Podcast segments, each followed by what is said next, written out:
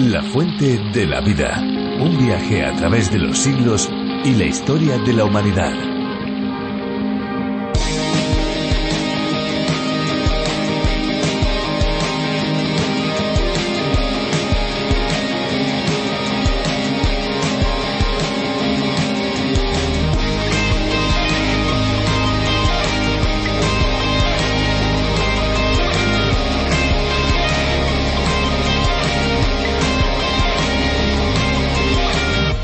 Alguien cree que lavarse las manos es tan solo una cuestión de educación, quizá debería reconsiderar mucho lo que realmente sabe sobre higiene. Los seres humanos nos tocamos inconscientemente la cara hasta 15 veces cada hora. Ese contacto con los ojos, la nariz y la boca son el vector que utilizan microorganismos para entrar en nuestro organismo. Lavarse las manos reduce el riesgo de contraer infecciones respiratorias entre un 16 y un 21% y reduce la incidencia de enfermedades del aparato digestivo que producen diarrea en un 31% de los casos. Recuerde, en cualquier momento es necesario lavarnos las manos.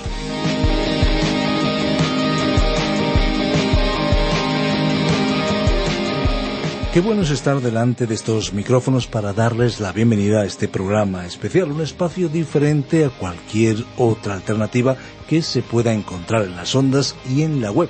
Esto es La Fuente de la Vida. ¿Qué tal amigos? ¿Cómo se encuentran? Pues nosotros aquí, tanto Fernando Díaz Sarmiento como una servidora Esperanza Suárez, y sin olvidarnos de nuestros técnicos de sonido, contentos y felices de poder colaborar en este espacio que se emite no solo en España, sino en más de 80 países. ¿Quieren saber cómo suena el espacio en otros idiomas? Por curiosidad, yo creo que sería interesante, ¿no creen? Pues vamos a ver cómo se oye, por ejemplo, en Zulu. Amazwi okuphila.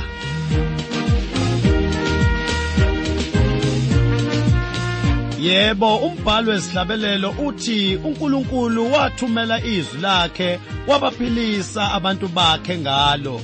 Lezi ke mntaka baba zifundo zeBhayibheli ozethulelwa ngabakwa Trans World Radio.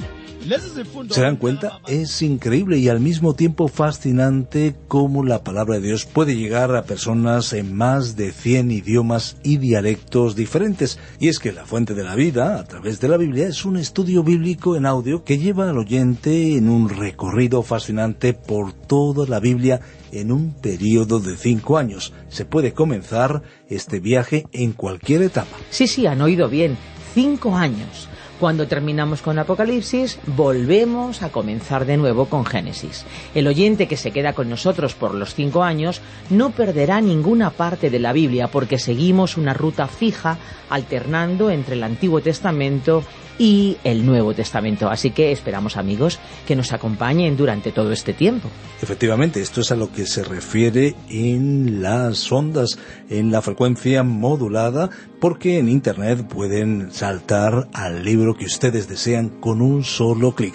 La Fuente de la Vida es un espacio que Virgilio Bagnoni, profesor de Biblia, adaptó del contenido original del doctor John Vernon McGee. A través de la Biblia es un programa que ofrece la posibilidad de que nuestros oyentes llenen y respondan a sus inquietudes más profundas con la palabra de Dios y al mismo tiempo puedan satisfacer la sed espiritual que todos como seres humanos tenemos. Una posibilidad que está a su alcance es que si desean tener todos los estudios y reflexiones, pueden solicitar el USB que hemos preparado para aquellos amigos que lo quieran tener. Es una extraordinaria herramienta para poder estudiar la palabra de Dios solo o bien, por ejemplo, con un grupo de amigos. Efectivamente, una herramienta de crecimiento y formación para aquellos que quieran acercarse a la palabra de Dios de manera sistemática. Para acceder a ese USB deben comunicarse al 601 203 265. Muy bien amigos, pues vamos a escuchar la canción que hoy hemos seleccionado para cada uno de ustedes. Disfrútenla.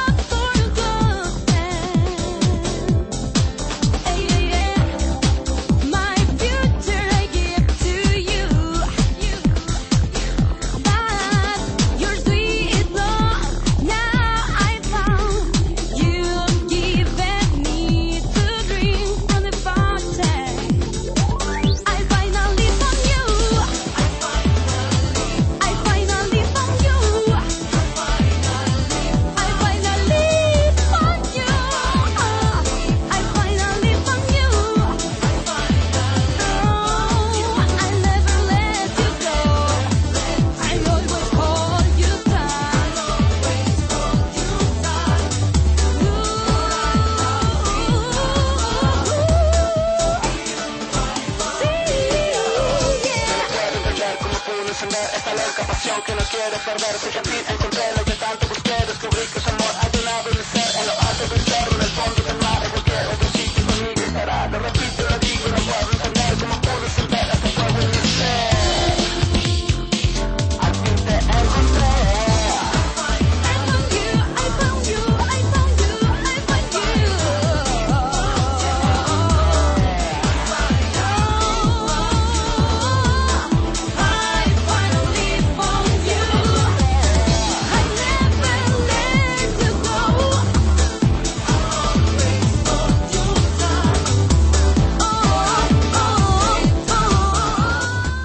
Durante algunas semanas hemos estado estudiando uno de los libros del Nuevo Testamento, la carta o epístola a los Hebreos, un libro de trece capítulos en los que se abordan aspectos muy importantes de la vida espiritual.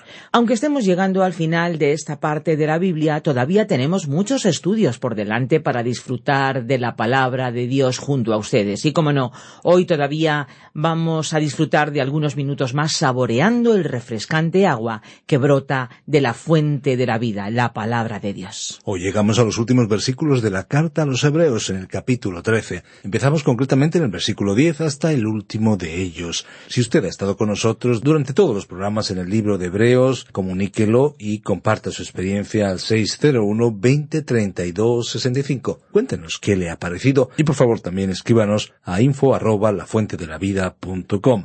Recordamos nuestra vía más inmediata al WhatsApp 601 20 32 65 con el prefijo más 34 desde fuera de España. Escuchamos ya la reflexión de hoy y terminamos nuestro estudio en el libro de Hebreos. La fuente de la vida. Nuestro estudio bíblico de hoy se encuentra en la carta a los Hebreos capítulo 13 desde el versículo 10 hasta el 25. Al llegar al último capítulo y estudio de esta carta a los Hebreos, debemos recordar que esta epístola, según el bosquejo que expusimos en la introducción a este libro, está dividida en dos partes principales que llevan los siguientes títulos. La primera parte lleva el título Cristo es mejor que la economía del Antiguo Testamento. Esta parte abarca desde el capítulo 1 hasta el 10 y en ella el énfasis es doctrinal, teológico. La segunda parte lleva el título Cristo trae mejores beneficios y responsabilidades. Esta parte se extiende desde el capítulo 11 hasta el 13 y en ella encontramos un énfasis eminentemente práctico. En estos últimos capítulos encontramos que el escritor destacó de manera especial la fe, en el capítulo 11, la esperanza, en el capítulo 12, y el amor, en el capítulo 13. Este capítulo 13 comienza con una sección titulada La vida secreta del creyente, que se extiende hasta el versículo 6. A partir del versículo 7 hasta el versículo 14 tenemos la vida social del creyente. Y desde el versículo 15 y hasta el final del capítulo tenemos la vida espiritual del creyente. Para situar en su debido contexto el final de esta carta vamos a retroceder hasta el versículo 10 de este capítulo 13 incluido en la citada sección La vida social del creyente, y en la cual encontramos un énfasis notable en la persona y la obra de Cristo. Debemos tener en cuenta que el escritor estaba destacando las excelencias del mediador del nuevo pacto en contraste con el templo, los ritos y las ceremonias del antiguo pacto. Leamos entonces el versículo diez de este capítulo trece de Hebreos tenemos un altar del cual no tienen derecho de comer los que sirven al tabernáculo. Aquí se está haciendo una comparación entre lo que Israel tenía bajo el antiguo pacto en contraste con las cosas mejores del nuevo pacto. Los creyentes tienen hoy un altar, pero este altar no es la cena del Señor, como algunas personas han interpretado erróneamente que dicha cena significa. Nosotros no tenemos un altar material, con una dirección local concreta, pero tenemos un altar que se encuentra en el cielo. Es el trono de la gracia. Era un trono de juicio. Allí Él nos condenó. Pero ahora que la sangre ha sido colocada allí, podemos venir y encontrar gracia y salvación. Por más que las actividades sociales fomenten la amistad y la camaradería entre los creyentes, el único lugar donde usted puede realmente disfrutar de la comunión cristiana la coinonía, es alrededor de la palabra de Dios. Es esta palabra que le conduce a usted a la persona de Cristo, y lo capacita para verle a Él en toda su gloria. Es entonces cuando usted tendrá compañerismo y comunión, a la vez que pasará un tiempo agradable con otros cristianos. Nuestro Señor es extraordinario, estimado oyente, y es muy lamentable, es terrible pasar por alto al Salvador, al Señor. Y dice el versículo once de este capítulo trece de Hebreos, porque los cuerpos de aquellos animales cuya sangre a causa del pecado es introducida en el santuario por el sumo sacerdote, son quemados fuera del campamento. El escritor se estaba refiriendo a la ofrenda por el pecado. Cuando Cristo murió lo hizo por el hecho de que usted y yo somos pecadores. No solo cometemos pecados, somos pecadores por naturaleza, y Él llevó nuestros pecados sobre sí mismo para poder darnos una nueva naturaleza. Y el versículo doce añade Por lo cual también Jesús, para santificar al pueblo mediante su propia sangre, padeció fuera de la puerta. El Señor Jesús murió fuera de la ciudad. ¿Por qué? Porque Él mismo era la ofrenda por el pecado. La ofrenda por el pecado era retirada del templo y quemada fuera del campamento. Jesús era nuestra ofrenda por el pecado, y Él pagó el castigo por nuestro pecado. Y continúa diciendo el versículo trece del capítulo trece de Hebreos Salgamos pues a él fuera del campamento, llevando su deshonra. El escritor les estaba diciendo a los cristianos hebreos que no os importe dejar el templo, no lamentéis dejar los rituales, aquellas cosas no son útiles, id a él, id a Cristo. Estimado oyente, nosotros también tenemos que ir a él. Estamos de camino a la Jerusalén celestial. La que tiene lugar aquí es una verdadera separación. Hoy ponemos el énfasis en la separación de. Estamos separados de algo. No hacemos esto, lo otro y lo demás allá. Pero la verdadera separación no es separación de, sino separación hacia o para. Pablo dijo que él fue separado para el Evangelio, separado para Cristo, separado para la palabra de Dios. En realidad la palabra hebrea significa aquel que ha cruzado. Abraham fue llamado hebreo porque había llegado del otro lado del río Éufrates, queriendo decir que su vieja vida había terminado.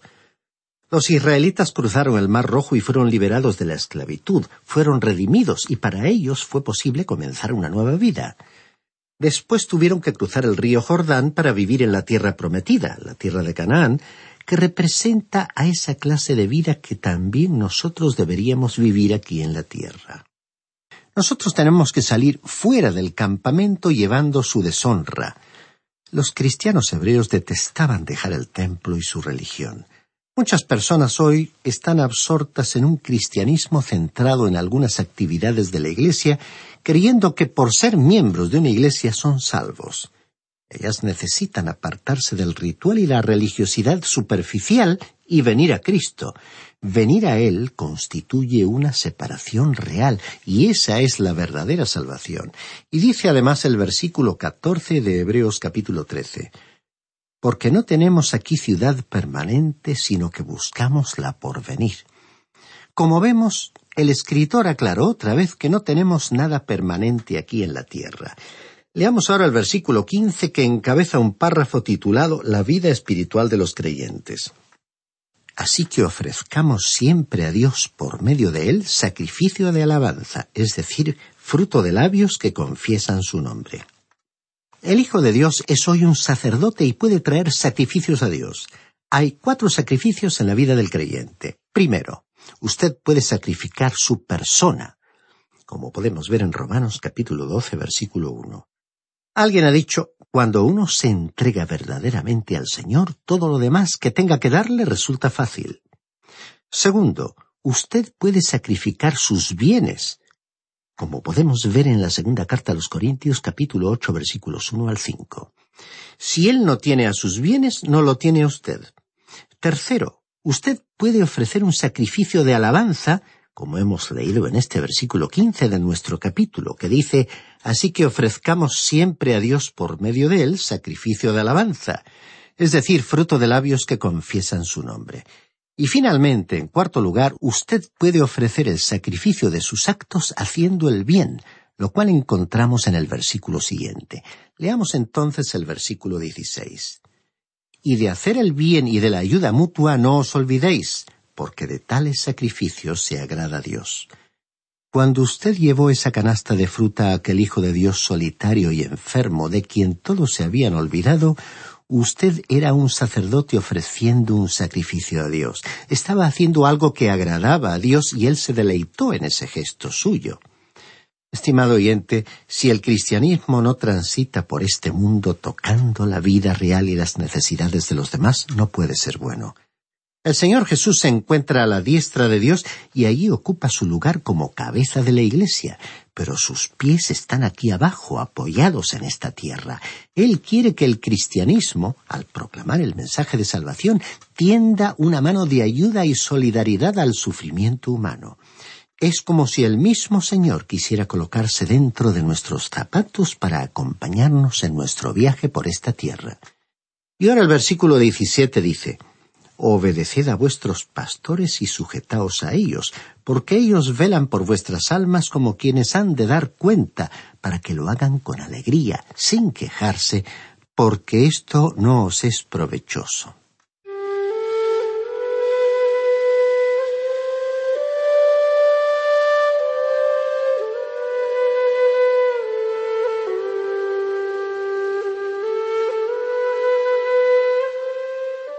Aquí tenemos la misma idea expresada ya en el versículo 7. Si un pastor es un hombre de Dios que está enseñando la palabra de Dios, entonces los miembros de la congregación deben obedecer a la palabra de Dios tal como el pastor se la ha comunicado.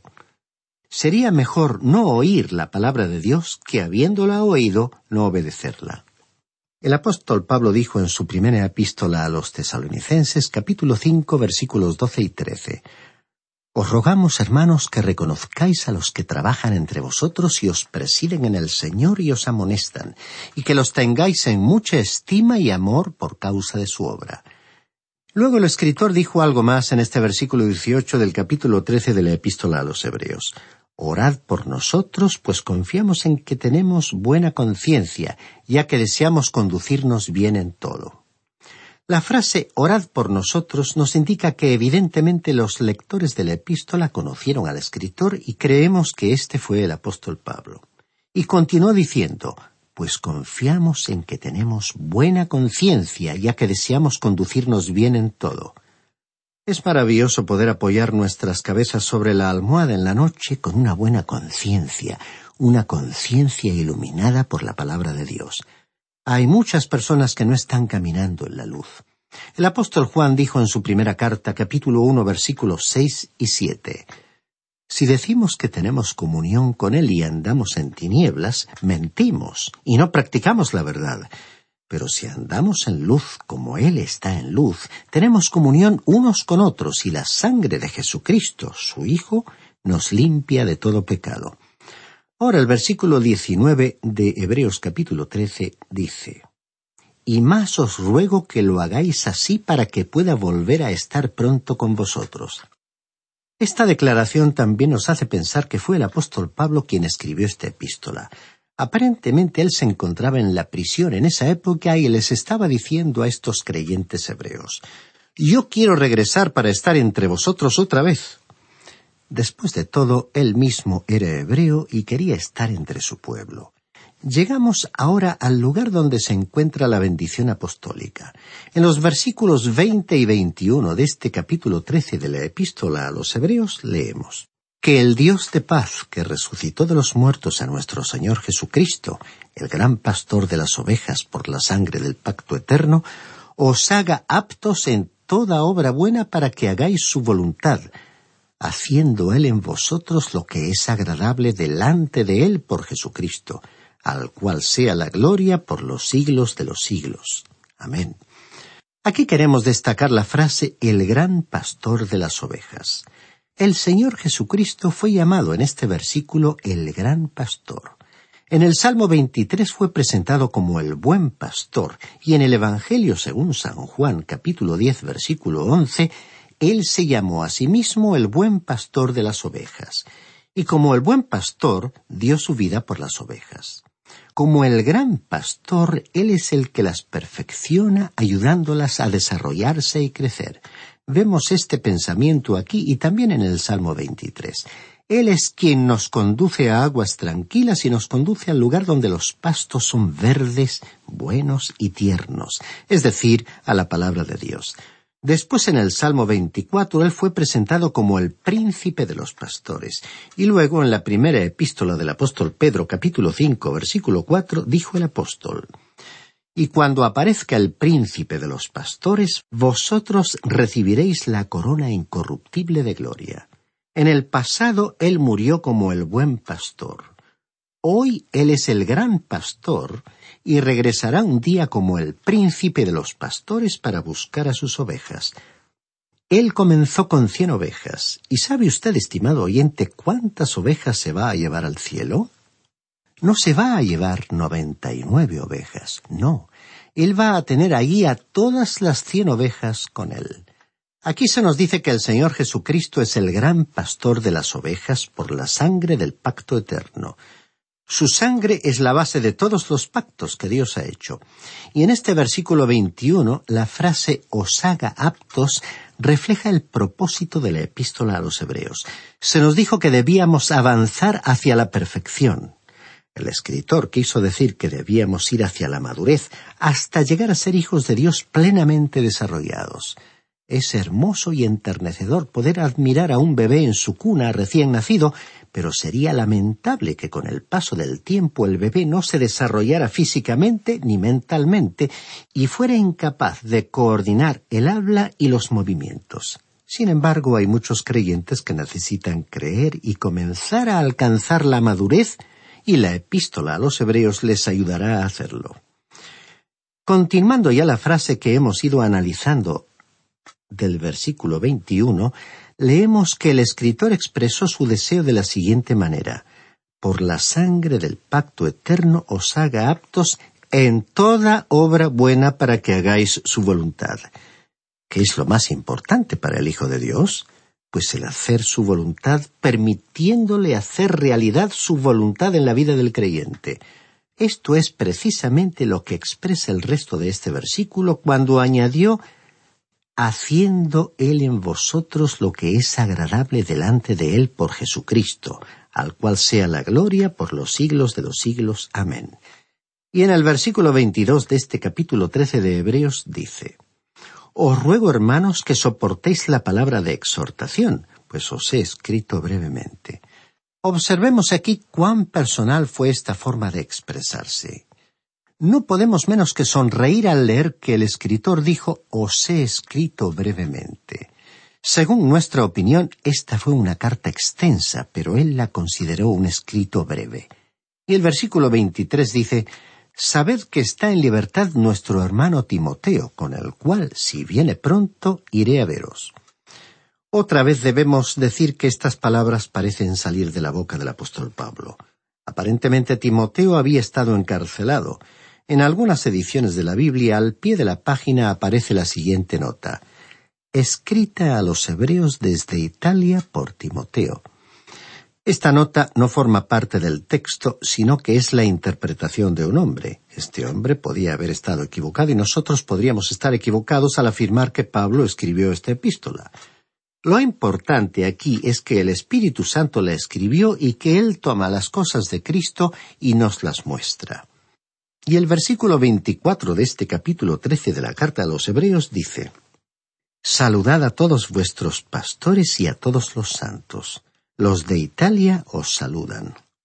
Lo que queda claro de la nota es que el escritor se encontraba en Italia y ese era el caso del apóstol Pablo, y él concluyó esta epístola con una hermosa bendición y con ella damos también nosotros por finalizado nuestro estudio de esta carta. Finalmente el versículo 25 dice, la gracia sea con todos vosotros. Amén. Estimado oyente, es nuestra esperanza que este estudio haya sido de gran bendición en su vida espiritual y le haya abierto nuevos horizontes en su relación personal con Dios. En nuestro próximo programa regresaremos al Antiguo Testamento e iniciaremos nuestro estudio del libro de Oseas. Le agradecemos por su compañía a lo largo de este estudio y le invitamos cordialmente a unirse a nosotros en nuestro próximo recorrido por las páginas del Antiguo Testamento.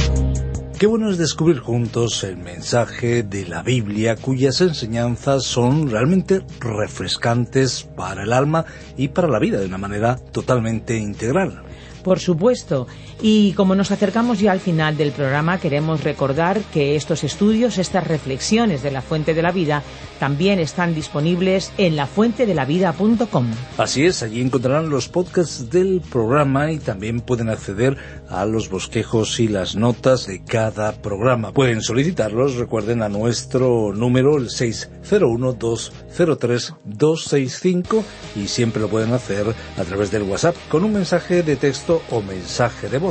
Y antes de marcharnos, es bueno que sepan, es importante que se pueden bajar al teléfono móvil o a otro dispositivo electrónico la aplicación de la Fuente de la Vida, que también está disponible con el nombre de A través de la Biblia. Es una aplicación multilingüe donde podrán encontrar la versión que estamos transmitiendo. Y como no, nos toca recordarles una vez más nuestras vías de comunicación, ya que la radio es un medio fugaz. Nuestros números son el 91 422 0524 y también 601 203 265 que ya les recordaba ambos con el prefijo más 34 si nos están contactando desde fuera de España. También pueden escribirnos al apartado de correos 24081, código postal 28080 de Madrid. Y si lo prefieren, pueden también hacerlo por medio del correo electrónico info arroba radioencuentro.net. Esta es una producción de Radio Encuentro, Radio Cadena de Vida. Somos Radio Transmundial en España. Ahora nos toca agradecer su complicidad, esperanza, tantos oyentes y tantos amigos que hacen posible que la fuente de la vida llegue a más eh, personas. Toca decirles gracias y decir algo más. Pues sí, lo que toca decirles es que hay una fuente de agua viva que nunca se agota. Beba de ella. Este ha sido un programa de Radio Transmundial producido por Radio Encuentro, Radio Cadena de Vida.